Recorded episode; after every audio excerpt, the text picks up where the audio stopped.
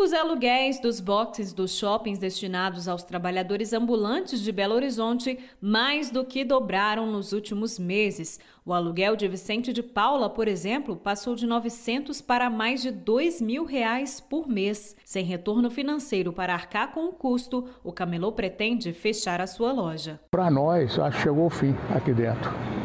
Não tem como nós ficar aqui dentro mais. Você vê o movimento, olha o movimento aqui para você poder ver. Passou alguém aqui até agora? Né? Aqui não passa ninguém. Quando vem algum freguês aqui é porque me conhece, vem aqui comprar na minha mão. Mas não tem mais movimento.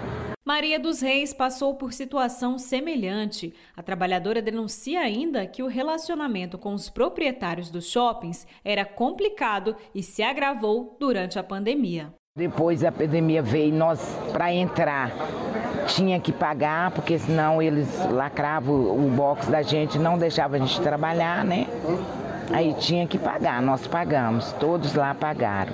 Em 2017, com a política de revitalização do centro de Belo Horizonte, os camelôs foram removidos das ruas para os shoppings populares. À época, a categoria protestou.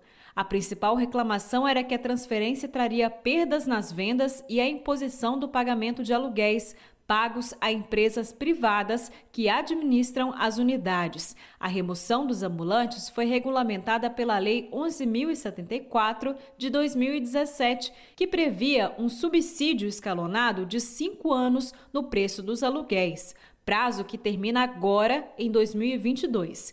Mesmo assim, o executivo não anunciou nenhuma medida efetiva para a situação. O presidente da Associação dos Ambulantes, Adejailson Severo, explica que a categoria tenta negociar com a prefeitura uma solução. A proposta dos trabalhadores é a criação de um camelódromo ao ar livre administrado pelo executivo. A gente é o que precisa, o mais rápido nessa possível, é da, é, é da ajuda dos órgãos públicos, da Prefeitura Municipal de Belo Horizonte. Porque nós temos pais e mães de famílias que já estão passando fome, nessa passando necessidade, né, que não tem de onde retirar outra fonte de renda. Como solução paliativa, recentemente a categoria conquistou a transferência de alguns ambulantes dos shoppings privados para a unidade municipal Na avaliação da vereadora Macaé Evaristo, do PT, é preciso que o executivo dê soluções mais efetivas para a categoria.